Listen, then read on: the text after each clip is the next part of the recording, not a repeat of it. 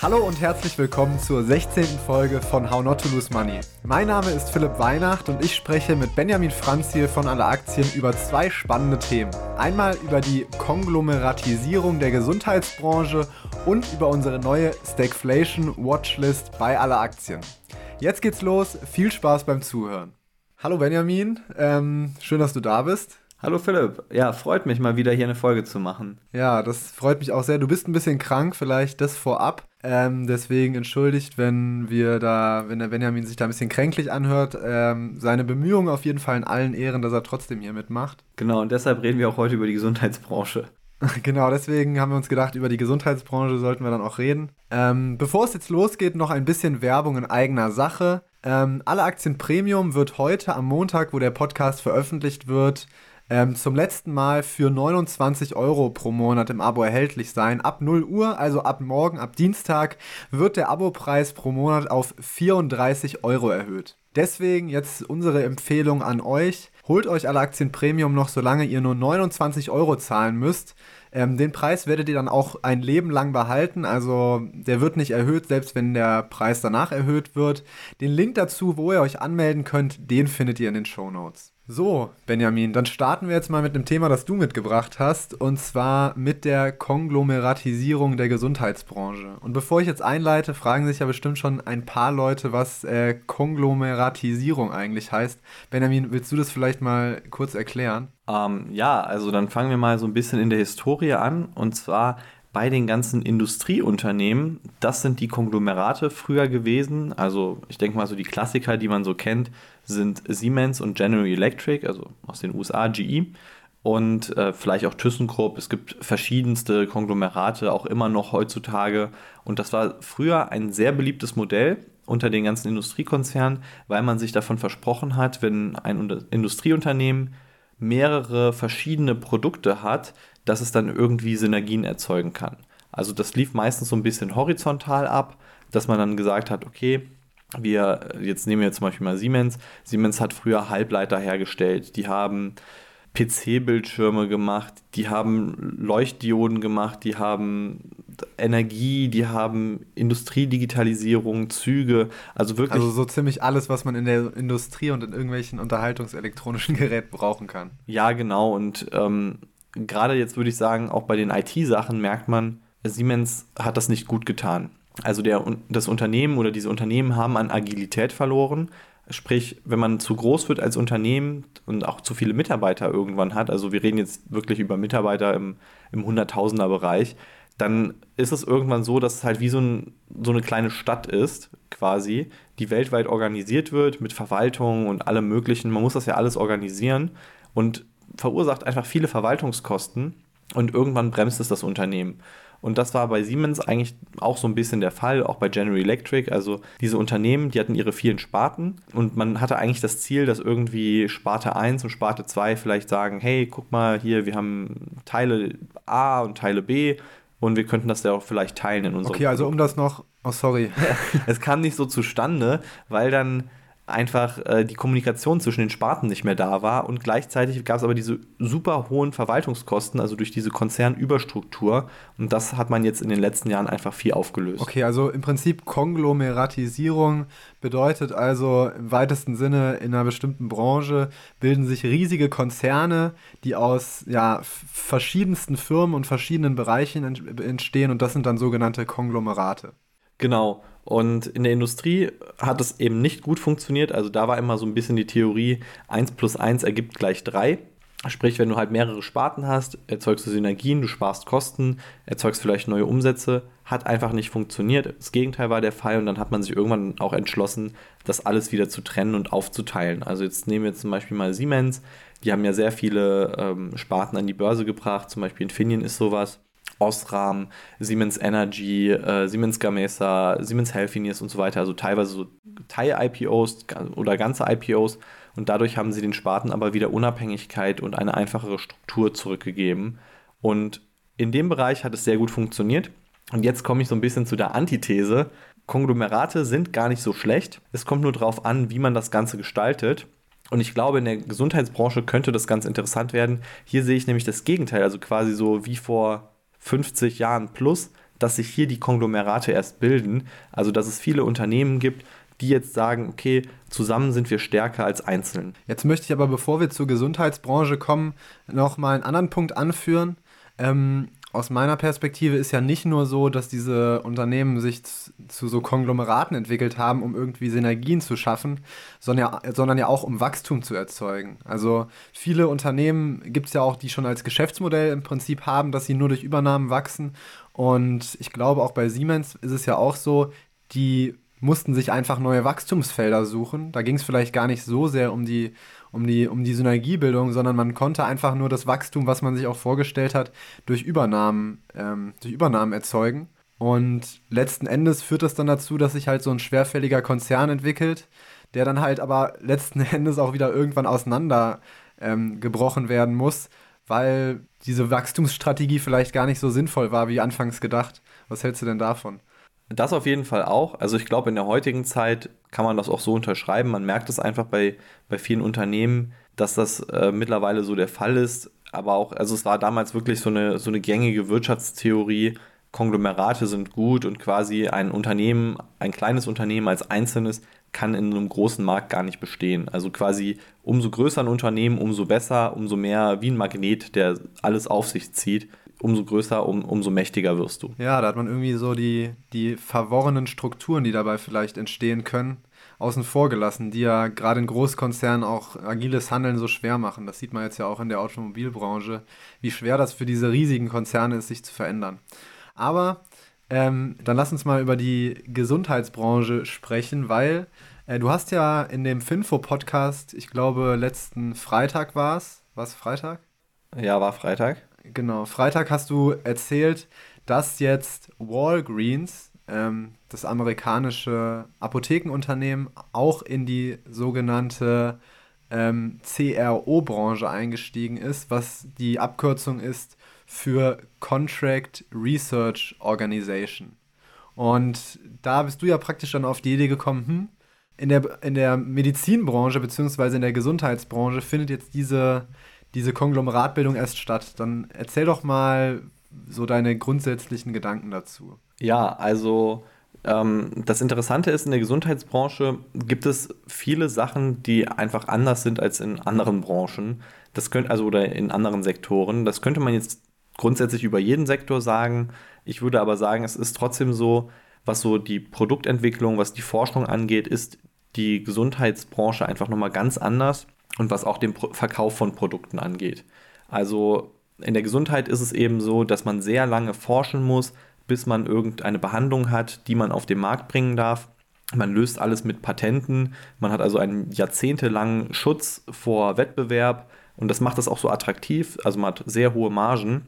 Aber um an den Punkt zu kommen, muss man vorher viel Zeit und viel Geld investieren. Und auch viel Glück haben, muss man sagen.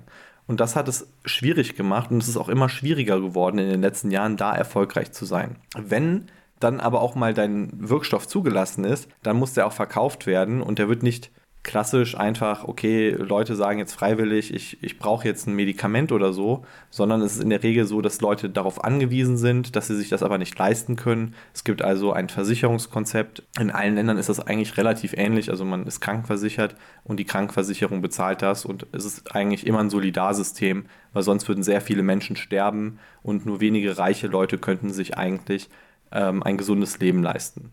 Und in dieser Situation ist es auch so, also sprich, es gibt einfach Probleme beim Vertrieb, es gibt Probleme bei der Produktentwicklung oder man sollte es nicht Probleme nennen, sondern einfach besondere Herausforderungen. Und daraus sind teilweise Probleme entstanden. Also in den letzten Jahrzehnten war die Gesundheitsbranche, der Gesundheitssektor ein tolles Feld, in dem man richtig gut investieren konnte. Und ich bin auch davon überzeugt, dass es in der Zukunft auch so sein wird. Und jetzt sind wir aber in so einer Situation, wo sich das alles einfach etwas verändert. Also zum Beispiel bei Apotheken ist das so, Apotheken in den USA sind eigentlich Einzelhändler, also ja, ein großer Teil von deren Umsätzen sind über Süßigkeiten und Deos und also über normale, normale Kosmetikartikel. Äh, wenn man mal so einem CVS oder einem Walgreens war, das ist einfach ein Kosmetikladen, der so 50-50 so ähm, Kosmetik und Medikamente verkauft und natürlich auch viel nicht verschreibungspflichtiges. Äh, trotzdem sind natürlich die Medikamentenverkäufe für die wichtig Und jetzt ist es so, Einzelhandel können halt sehr viele machen und Einzelhandel kann man auch im Internet machen. Und das hat diese Branche so etwas verändert.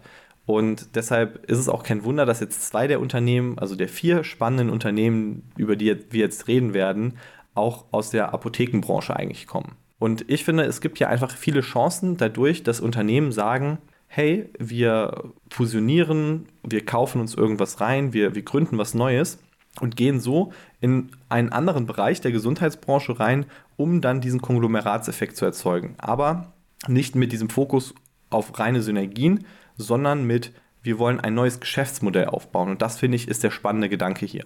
Genau. Und ähm, wie, du, wie, du, schon richtig gesagt hast, wir haben äh, vier Unternehmen äh, mitgebracht, über die wir sprechen wollen. Ich würde einfach mal anfangen mit ähm, Thermo Fisher, Thermo Fisher Scientific. Habe ich ja auch, oder beziehungsweise haben wir ja bei aller Aktien auch mal analysiert. Ich werde die Analyse auch einfach mal in den Show Notes verlinken, da könnt ihr euch die nochmal gerne durchlesen. Vielleicht ganz kurz zu Thermo Fisher. Thermo Fisher ist ein Hersteller für Labortechnik, also alles, was man so im Labor braucht, an Geräten, an Flüssigkeiten, an Verbrauchsstoffen, kann man sich bei Thermo Fisher besorgen. Und Thermo Fisher ist damit auch sehr erfolgreich. Sie sind, meine ich, der weltweit größte oder zweitgrößte Hersteller von Laborequipment. Und was Thermo Fisher jetzt gemacht hat, was auch schon wir in der Analyse damals Anfang Januar ähm, uns angeschaut haben, ist, Thermo Fisher hat PPD gekauft und PPD ist ein Auftragsforschungsunternehmen. Und für Thermo Fisher ist es jetzt so, dadurch, dass sie ein Auftragsforschungsunternehmen gekauft haben, sind sie praktisch ähm, ja, in ihrer ganzen Branche, haben sie sich horiz äh, nicht horizontal, sondern vertikal erweitert. Denn es ist ja so, Auftragsforschungsunternehmen, ähm, oder Benjamin, willst du gerade erklären, was Auftragsforschungsunternehmen machen? Ja, gerne mache ich das. Also, ähm, ich habe ja schon darüber gesprochen, es gibt diese langen und schwierigen Zulassungsprozesse und viele Pharmaunternehmen wollen die gar nicht mehr selbst machen, sondern sie geben diese, diese Prozesse einfach ab an Auftragsforschungsunternehmen, also an die sogenannten CROs. Da gibt es LabCorp, IQVIA, PPD, MedPace, also man, man, kennt schon ein paar von den Unternehmen. Und die machen dann diese ganzen klinischen Studien. Also die haben jahrelange Aufträge, je weiter der Wirkstoff kommt. Also viele schaffen ja die erste Studie, also die erste Stufe, dann kommen sie in die zweite Stufe und so. Und je weiter ein Wirkstoff kommt, umso profitabler wird das natürlich für so eine Forschungsorganisation. Und gerade für viele kleinere Unternehmen ist es nicht so profitabel, diese ganze Forschung zu betreiben, weil die einfach keine Ahnung davon haben. Und dann gibt man das lieber an so einen PPD, wie jetzt Thermo Fisher sich das eingekauft hat, ab. Die haben nämlich die Expertise, die kennen die ganzen Dokumente, die man abgeben muss. Die wissen einfach, wie man diesen Prozess auch effizient gestaltet. Die kennen auch vor allem viele Leute, die eventuell Interesse haben, an so einer klinischen Studie teilzunehmen. Das ist, darf man gar nicht unterschätzen. Da kommen wir auch nachher zu Walgreens zu.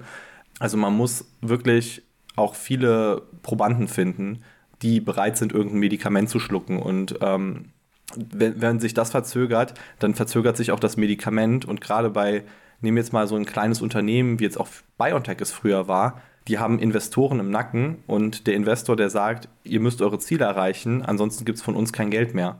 Also ein ähm, Auftragsforschungsunternehmen ist ja im Prinzip der Profi für die Pharmaindustrie, wenn es um die Zulassung dann am Ende geht, damit da nichts schief läuft.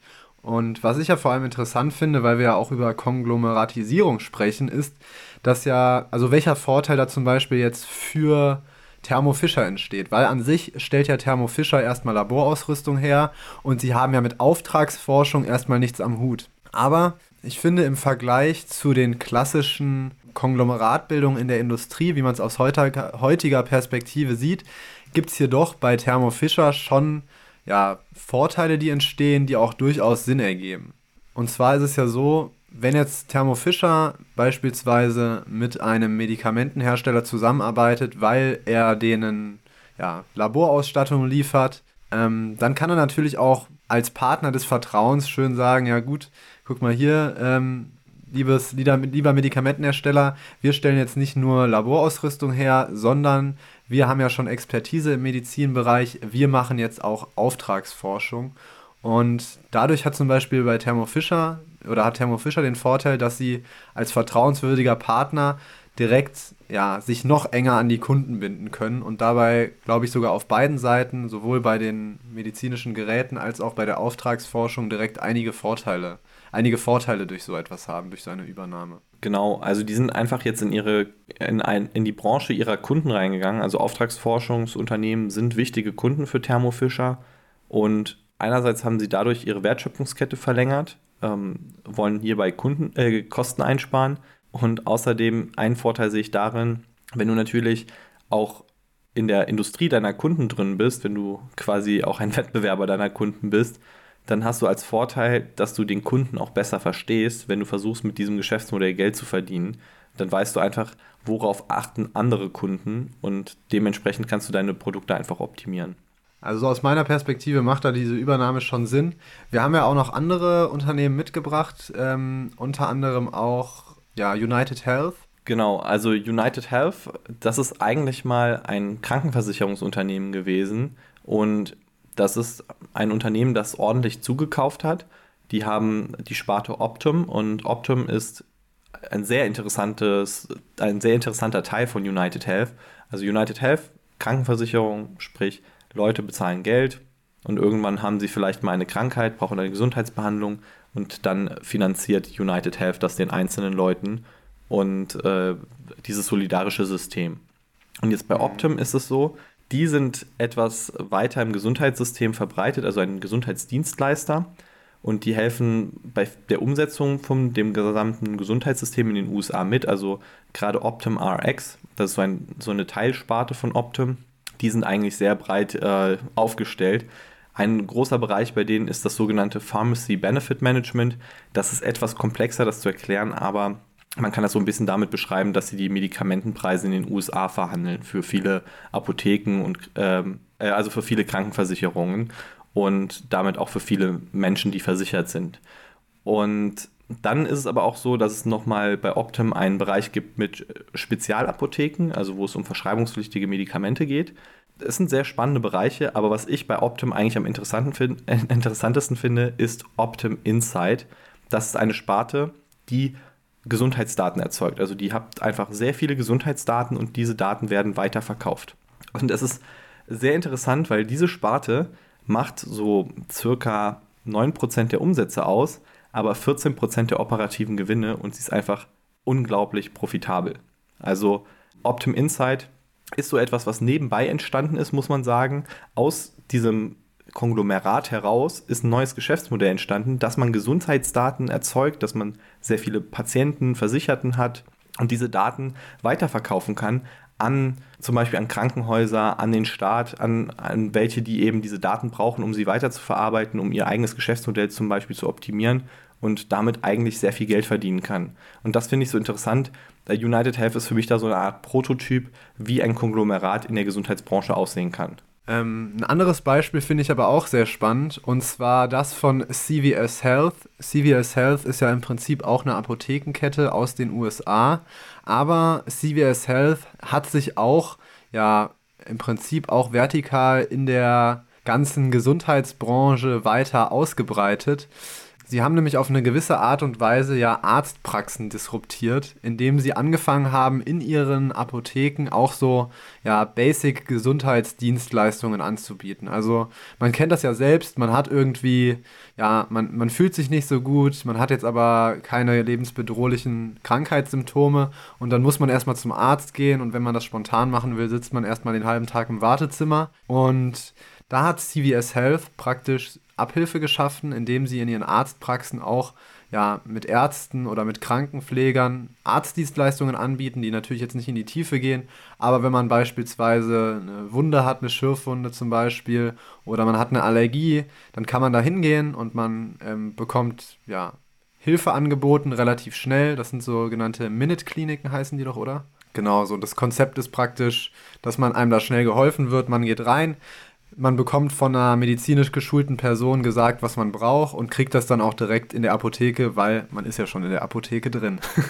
und ähm, das ist eigentlich ein ziemlich spannendes Konzept, auch was auch wieder eine Konglomeratisierung in dem Sinne, dass man ein neues Geschäftsfeld vorbereit, vordringt und ein neues Segment aufmacht. Aber aus meiner Sicht auch wieder eine sehr sinnvolle Art der Geschäftsfelderweiterung, weil man muss ja sehen, man hat ja dadurch wiederum nicht nur den zusätzlichen Kundenverkehr, weil die Leute einfach, wenn sie zum Arzt gehen würden, jetzt nicht zum Arzt gehen, sondern dann in den CVS-Laden und dann auch einkaufen. Man hat ja auch gleichzeitig mehr Kundendaten. Man weiß ja auch, was wollen die Kunden, weswegen kommen sie am häufigsten, brauchen sie am häufigsten irgendwie medizinischen Rat und kann ja auch dementsprechend dann sehr gut das auf das Geschäftsmodell der ganzen, ähm, ja, der ganzen äh, Apotheke umstellen.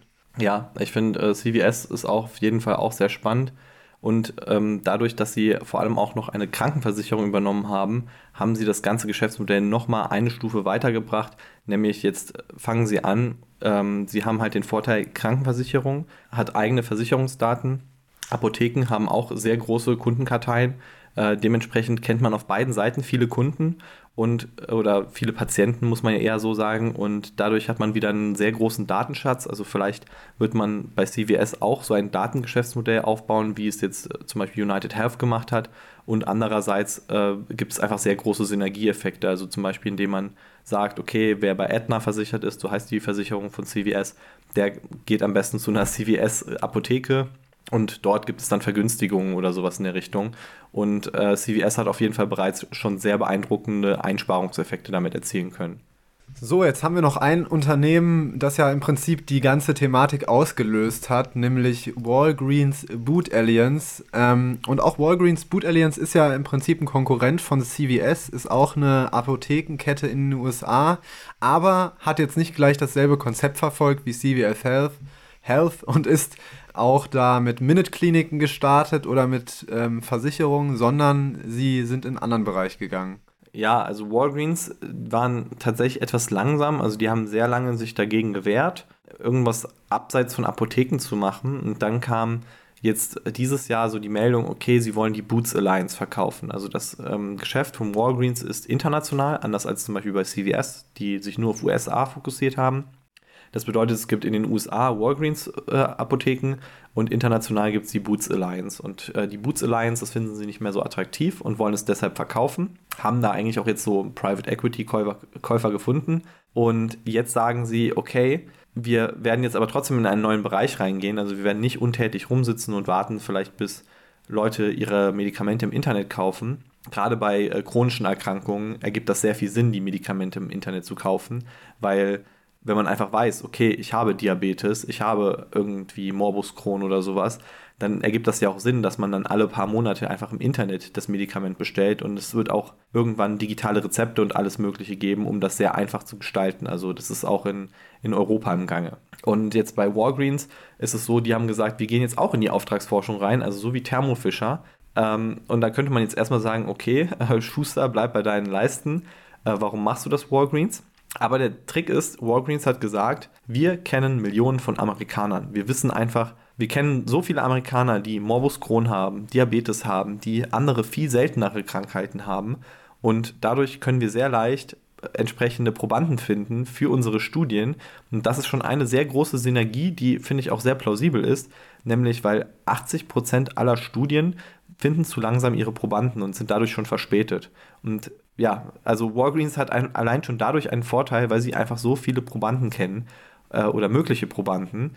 Und dann sind es natürlich so, noch so Sachen, dass man an sich ja auch aus dem Apothekengeschäft sicherlich auch noch andere Daten-Insights äh, ziehen kann und somit dann einfach in Zukunft wahrscheinlich auch noch irgendwie weitere Möglichkeiten hat, dieses ganze Zulassungsverfahren zu optimieren, wie es vielleicht in der Branche bisher noch nicht der Fall war.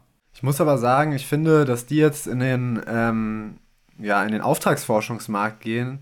Also ich finde das ein bisschen, ja, gezwungen alternativ, finde ich, weil ich meine, die hätten ja auch den Weg gehen können und sagen, wir bieten auch Arztdienstleistungen in unseren, ähm, in unseren Apotheken an, weil es würde ja eigentlich viel besser zum Geschäftsmodell passen. Es kurbelt ja den Umsatz nochmal im Kerngeschäft an. Es ist praktisch eine ziemlich kluge Ergänzung zum eigentlichen Geschäft und ich finde, in die Auftragsforschung zu gehen, ist so ein bisschen wie, ja, wir haben da diese Synergie gefunden und deswegen machen wir jetzt das und machen jetzt nicht unseren Konkurrenten nach. Also ich glaube, es schließt sich ja nicht aus. Also ich denke schon, dass die auch ähm, ihre Apotheken entsprechend weiter ausbauen werden, dass sie da diese Möglichkeit nutzen. Was ich ein bisschen schade fand, dass sie noch nicht eine Übernahme verkündet haben. Theoretisch, Walgreens hat ja Geld, die könnten auch ein, einfach ein Auftragsforschungsunternehmen übernehmen und sagen, okay, dann haben wir ja direkt die Kapazitäten, mit einer entsprechenden Roadmap dafür sorgen, dass man dann auch dieses Auftragsforschungsunternehmen schnell ausbaut und, und eben umbaut, dass es diese Synergien auch wirklich nutzen kann. Und dann ähm, sähe das alles nochmal etwas anders aus. Der eigene Aufbau ist günstiger, das ist ein großer Vorteil, aber es ist auch viel langsamer. Also ich hoffe und denke aber auch, dass da irgendwann mal eine Übernahme folgen wird. Was ich noch interessant finde, ist, wenn man sich mal die Aktienkurse von beiden Unternehmen anschaut, ähm, die haben erstmal einen ähnlichen Verlauf. So auf die letzten zehn Jahre hatten die beide so 2015, 2016 so einen Peak, sind dann langsam, langsam abgefallen bis so 2020. Und dann kommt aber der entscheidende Unterschied. Dann ist ähm, CVS, CVS Health praktisch vom Tief damals irgendwie bei ja, 50, 60 Dollar wieder gestiegen auf fast 100 Dollar. Und Walgreens, ja, bei Walgreens hat dann das irgendwie nicht mehr so gezündet. Die sind eigentlich weiterhin im Abwärtstrend geblieben. Und ich kann mir vorstellen, dass da die Investoren wahrscheinlich ja einfach die Strategie von CVS doch ein bisschen besser finden, ähm, die sich da schon ziemlich früh entschieden haben, nochmal ja, in der Branche sich weiter auszubreiten. Ja, also ich bin auch großer CVS-Fan. Ich fand auch in den USA immer die CVS-Apotheken sehr gut. Und so wie es CVS macht, ergibt für mich einfach mehr Sinn, so als diese, ja, ein wenig, sagen wir mal, äh, langsamere Strategie von Walgreens, die etwas konservativer war. Und deswegen war ich bei CVS auch sehr glücklich, bin auch immer noch Investor und bin da sehr zufrieden.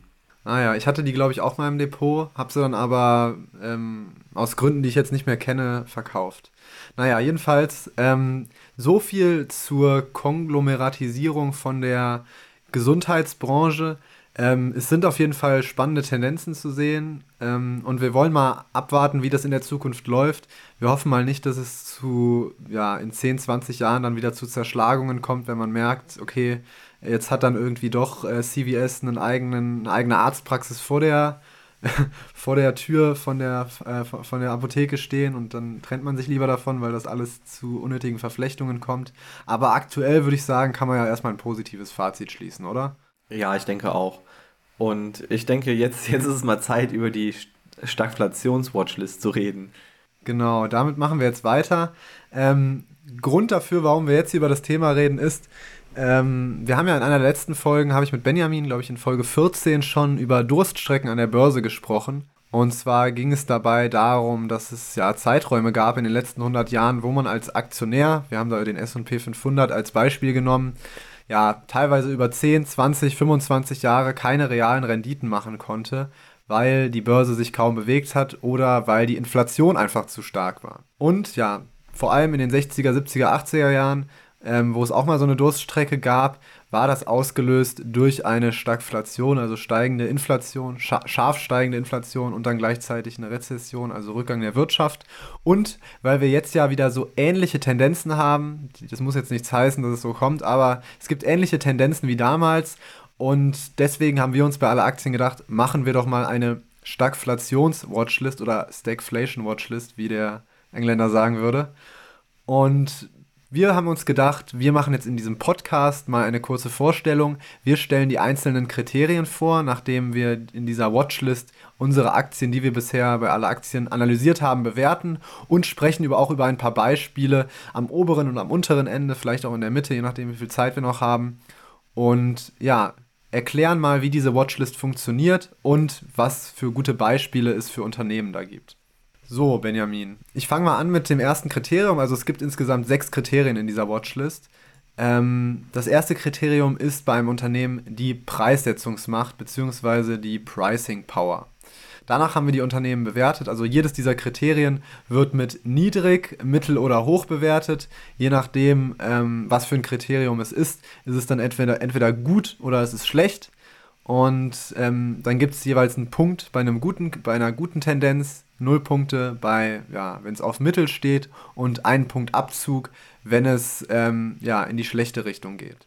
Bei Pricing Power ist es so, wir haben Pricing Power als erstes Kriterium genommen, weil es einfach in Zeiten von ja, steigender Inflation wichtig ist, dass ein Unternehmen in der Lage ist, die erhöhten Preise, die es selbst bei den Lieferanten verspürt, auch an die Kunden weiterzugeben. Und wenn ein Unternehmen eine hohe Preissetzungsmacht hat, dann heißt es einfach, dass es gut in der Lage ist, hohe Preise auch an den Kunden weiterzugeben. Und das ist in Zeiten von steigender Inflation einfach eine gute Eigenschaft, die ein Unternehmen haben kann. Das zweite Kriterium, das in der Watchlist vorkommt, ist die Bruttomarge. Und die Bruttomarge trifft im Prinzip eine Aussage über den Kostenspielraum, den ein Unternehmen ähm, hat. Also da ist auch die Preismacht gegenüber Kunden, aber auch Lieferanten mit drin, aber auch die Profitabilität des Geschäftsmodells an sich. Also da gibt es auch wieder die Einstufung niedrig, mittel und hoch. Niedrig haben wir gesagt, ist, wenn die Bruttomarge unter 20% liegt. Das ist zum Beispiel auch in der fertigen, fertigenden Industrie auf der Fall oder wenn man Commodities verkauft, also sehr austauschbare Güter. Dann gibt es ähm, ja, die Bruttomarge im mittleren Bereich zwischen 20 und 40 Prozent. Und es gibt auch Bruttomargen, die sind hoch. Das ist dann, haben wir definiert, mit über 40 Prozent, beispielsweise bei Unternehmen, die Software herstellen, bei Unternehmen mit sehr tiefen Burggra Burggräben und auch sehr starken Margen. Und eine, hohe, eine gute Bruttomarge zu haben, eine hohe Bruttomarge zu haben, ist in Zeiten von steigender Inflation, wo man eventuell auch nicht unbedingt den Preis eins zu eins weitergeben kann an den Kunden, den man selbst aufgrund der Lieferkette hat, dann ist es gut, wenn man da ein bisschen Spielraum ist und nicht praktisch schon auf ein Zahnfleisch geht. Die Automobilindustrie ist zum Beispiel ein gutes Beispiel. Da haben viele Automobilhersteller so eine Bruttomarge zwischen 10 und 20 Prozent nur. Das ist ziemlich wenig. Ja, als nächstes Kriterium die Personalintensität, also sprich einfach wie personalintensiv ist das jeweilige Geschäftsmodell. Das kann man nicht ganz so konkret sagen, aber ich denke, jeder kann sich so ein wenig reinfühlen. Also in einem Restaurant arbeiten sehr viele Leute zum Beispiel bei Software muss man sagen, das ganze Geschäftsmodell ist doch schon deutlich skalierbarer. Einfach, man, man kann ja dieselbe Software an 10, 100 oder 1000 Kunden verkaufen und es ist unabhängig größtenteils von den Mitarbeitern. Und dadurch äh, sind zum Beispiel Softwareunternehmen weniger personalintensiv, Restaurants dagegen zum Beispiel sehr personalintensiv. Und es gibt nun mal verschiedene Branchen, also es gibt auch Industrieunternehmen, die wahrscheinlich eher so im mittel- bis ähm, sehr personalintensiven Bereich sind. Und so kann man eben die Branche auch nach dem Personal aufteilen, weil entsprechend die Mitarbeiter wollen ja auch irgendwann ihre persönliche Inflation ausgleichen und verlangen dann mehr Gehalt oder es wird schwieriger, Mitarbeiter zu finden. Da sind jetzt, sagen wir mal, zum Beispiel diese ganzen Lieferdienste alle so in dieser Bredouille. Jetzt, wo es so schwierig wird, Personal zu finden, müssen die mit ihren ganzen Löhnen hochgehen und das drückt dann auf die Marge im Endeffekt wieder.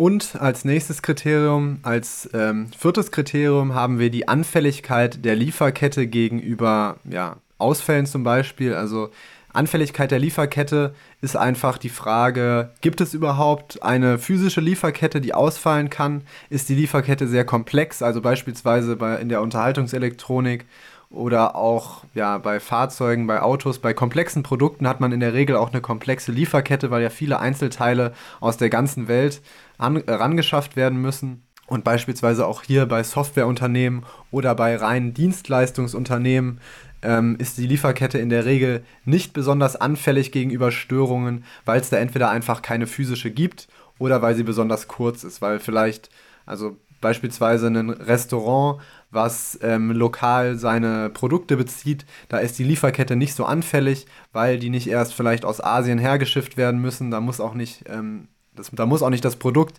durch die ganze Welt reisen, weil überall verschiedene Schritte durchgeführt werden, um das Produkt fertigzustellen. Also so definieren wir praktisch die Anfälligkeit der Lieferkette. Das nächste Kriterium, das sind äh, die Zinsaufwendungen im Verhältnis zum operativen Gewinn.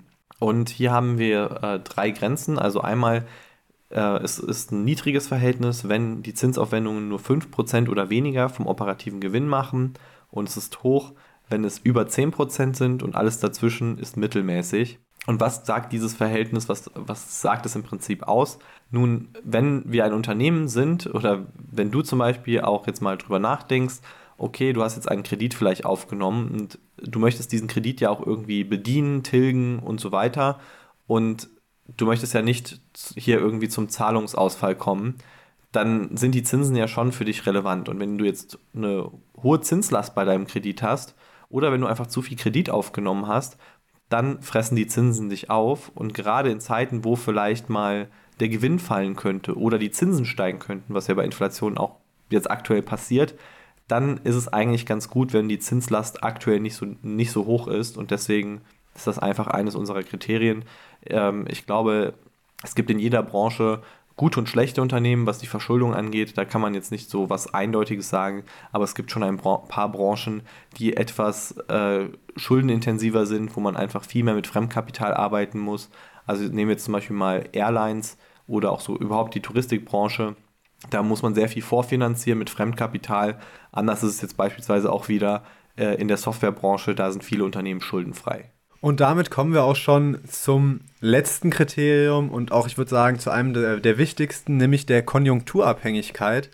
Und Konjunkturabhängigkeit heißt im Wesentlichen, wie stark sind die Umsätze und damit auch natürlich die Gewinne eines Unternehmens abhängig von der Entwicklung der gesamten Wirtschaft oder beziehungsweise des gesamten Marktes, in dem sich das Unternehmen befindet. Denn man kann sich ja vorstellen, ja, wenn die gesamte Wirtschaft schwächelt und wenn das Wirtschaftswachstum zurückgeht oder sogar die gesamte Wirtschaft negatives Wachstum hat, dann kann es passieren, dass manche Unternehmen extrem darunter leiden. Es gibt Unternehmen, die ja, fallen so ungefähr mit der Wirtschaft mit und es gibt sogar manche Unternehmen, denen ist es komplett egal, wenn die Wirtschaft weniger stark wächst.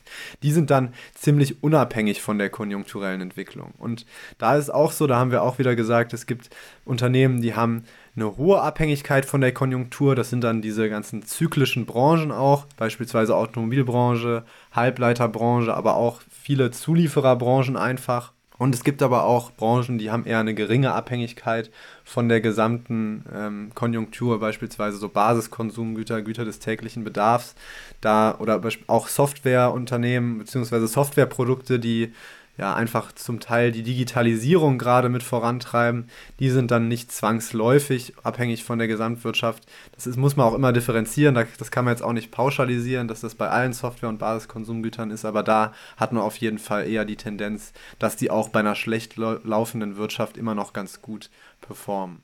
So, und diese ganzen sechs Kriterien, die haben wir auch in unserer Stagflations-Watchlist bei allen unseren ähm, Analysen angewendet, bei allen Unternehmen, die wir jemals analysiert haben. Und da kommt dann am Ende immer eine Punktzahl zwischen plus 6, wenn man alle Kriterien ja, mit dem besten abgeschlossen hat, und minus 6 raus, wenn man alle Kriterien ja, mit, dem mit der schlechtesten Bewertung abgeschlossen hat. Und ja, je höher die Bewertung ist, desto besser ist ein Unternehmen in ja, dieser Phase der Stagflation gewappnet und je geringer dieser Wert ist, desto schlechter wird es durch so eine Phase kommen. Ich würde sagen, Benjamin, wir können uns jetzt ja nochmal irgendwie zwei Unternehmen anschauen.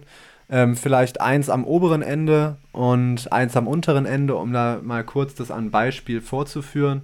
Ich fange mal an. Am oberen Ende, da haben wir, also die höchste Punktzahl, die unsere Watchlist erreicht, sind fünf Punkte. Und da haben wir beispielsweise das Unternehmen, was wir kürzlich auch analysiert haben, nämlich Constellation Software. Und Constellation Software hatten wir jetzt schon auch im Podcast. Wir hatten schon oft besprochen. Ihr müsst es eigentlich jetzt auch kennen. Ich werde es trotzdem nochmal ganz kurz erklären. Constellation Software ist im Prinzip eine Holdinggesellschaft für ganz viele VMS-Unternehmen.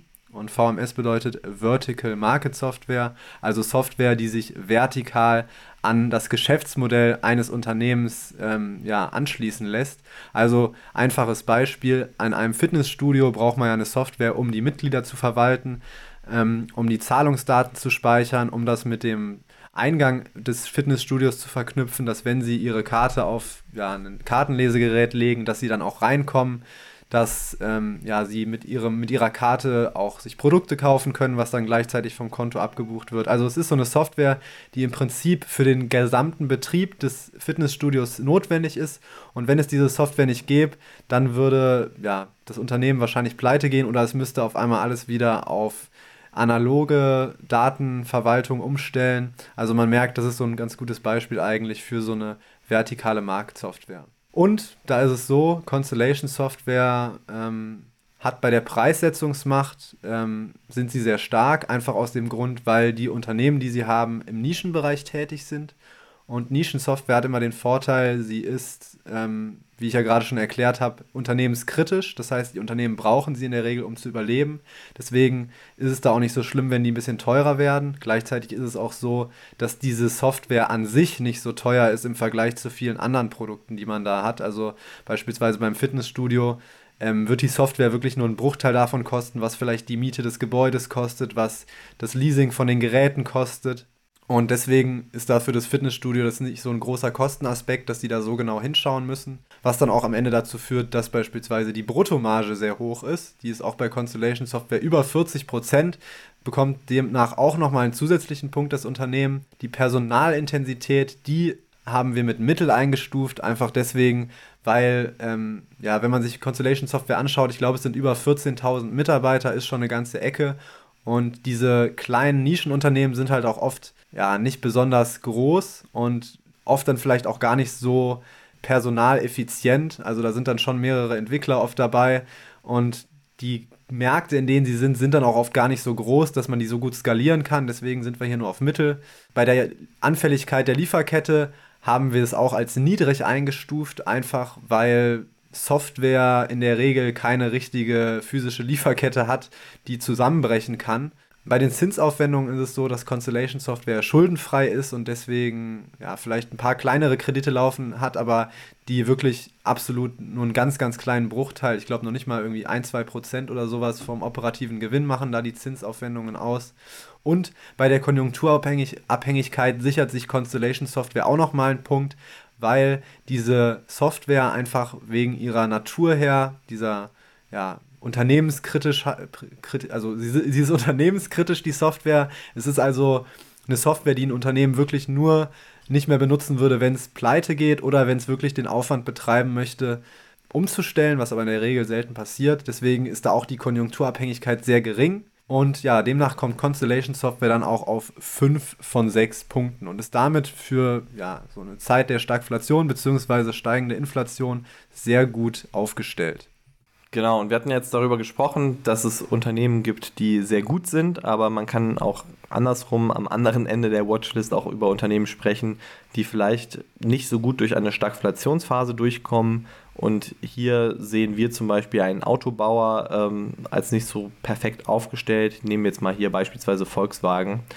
Die Sache ist einfach, Volkswagen hat nicht so die Preissetzungsmacht, wenn Volkswagen sagt, unsere Kosten sind um 10% gestiegen, dann können die nicht einfach sagen, okay, wir machen jetzt jedes Auto 10% teurer. Also das funktioniert oft nicht so gut. Äh, gleichzeitig hat auch Philipp schon eben gesagt, die, die Bruttomarge ist nicht ganz so hoch. Es arbeiten auch sehr viele Leute in der Automobilbranche an einem Fahrzeug. Ähm, also es ist entsprechend eine, eine sehr personalintensive Sache ich denke auch die Lieferkette, die ganzen Automobilzulieferer, auch, auch diese ganzen Teile, die in ein Auto reinkommen, da merkt man einfach, was für ein komplexes Produkt das ist und dadurch entsprechend gibt es überall Stellen, an denen natürlich es irgendwo haken kann und an denen es teurer werden kann. Zugutehalten muss man Volkswagen, dass sie nicht so sehr verschuldet sind. Also es wirkt zwar im ersten Moment so vielleicht, weil die Bilanz sehr, sehr groß aufgestellt ist, liegt aber auch an der Volkswagen Bank. Also ansonsten sind die eigentlich sehr solide finanziert. Und das Geschäftsmodell ist aber auch etwas konjunkturabhängiger. Also wer jetzt als Privatperson zum Beispiel weiß, okay, ähm, ich muss jetzt jeden Euro zweimal umdrehen, ähm, der wird sich wahrscheinlich kein Auto kaufen. Genauso sind aber auch Unternehmen, die ähm, sind dann sehr zaghaft, wenn es irgendwie Probleme gibt. Dann dürfen die Sonderausstattungen nicht mehr gebucht werden. Dann werden kleinere Autos gebucht. Dann wird vielleicht auch gar kein Auto mehr verwendet oder so. Und äh, dementsprechend trifft eben dann so eine Stagflationsphase Volkswagen oder andere Automobilhersteller deutlich härter als jetzt Constellation Software. Ich glaube, man, ähm, was ich vielleicht noch dazu sagen sollte, ist, es ist jetzt nicht so, nur weil Volkswagen einen sehr schlechten Stagflationsscore erreicht, dass man jetzt Volkswagen unbedingt verkaufen muss deswegen. Es heißt einfach nur, dass wenn wir jetzt in eine Phase von einer Stagflation kommen sollten, dann wird es vermutlich so sein, dass Volkswagen da schlechter durchgeht als beispielsweise Constellation Software. Das ist jetzt für ganz langfristige Investoren gar nicht so interessant. Das ist aber vor allem für diejenigen interessant, die jetzt eventuell ihr Depot noch sehr einseitig aufgestellt haben. Also diese Watchlist soll vor allem auch dafür dienen, dass man da vielleicht mal mit seinem Depot abgleicht, ob man jetzt Unternehmen hat, die besonders schlechte Scores haben. Und dann hat man grundsätzlich erstmal das Wissen, ah, okay, mein Depot ist vielleicht nicht so ausgewogen aufgestellt. Ich muss mir da mal noch ein paar andere Aktien zusätzlich reinholen die einfach auch in so einer Zeit der Stagflation, in so einer Phase besser durchkommen. Das heißt nicht, dass man jetzt alle verkaufen muss, die einen schlechten Score haben. Das heißt vielleicht nur, dass man an einer anderen Stelle nochmal ein bisschen was zusätzlich reinlegen sollte, um dann nochmal Feintuning sozusagen zu betreiben. So, damit sind wir am Ende angekommen. Ich werde die Watchlist bzw. den Artikel dazu auch nochmal in den Show Notes verlinken. Auch zum Ende hin möchte ich jetzt noch einmal darauf hinweisen, dass wir heute am Montag den letzten Tag haben, wo ihr euch für 29 Euro bei aller Aktien Premium anmelden könnt und auch ein Leben lang, solange ihr Kunde bleibt bei aller Aktien, die 29 Euro nur zahlen müsst, bevor jetzt morgen am Dienstag die Preise auf 34 Euro erhöht werden. Den Link dazu findet ihr auch in den Show Notes. Ich wünsche euch noch eine wunderbare Woche, beziehungsweise wir wünschen euch noch eine wunderbare Woche. Ähm, bis zum nächsten Mal, macht's gut, ciao.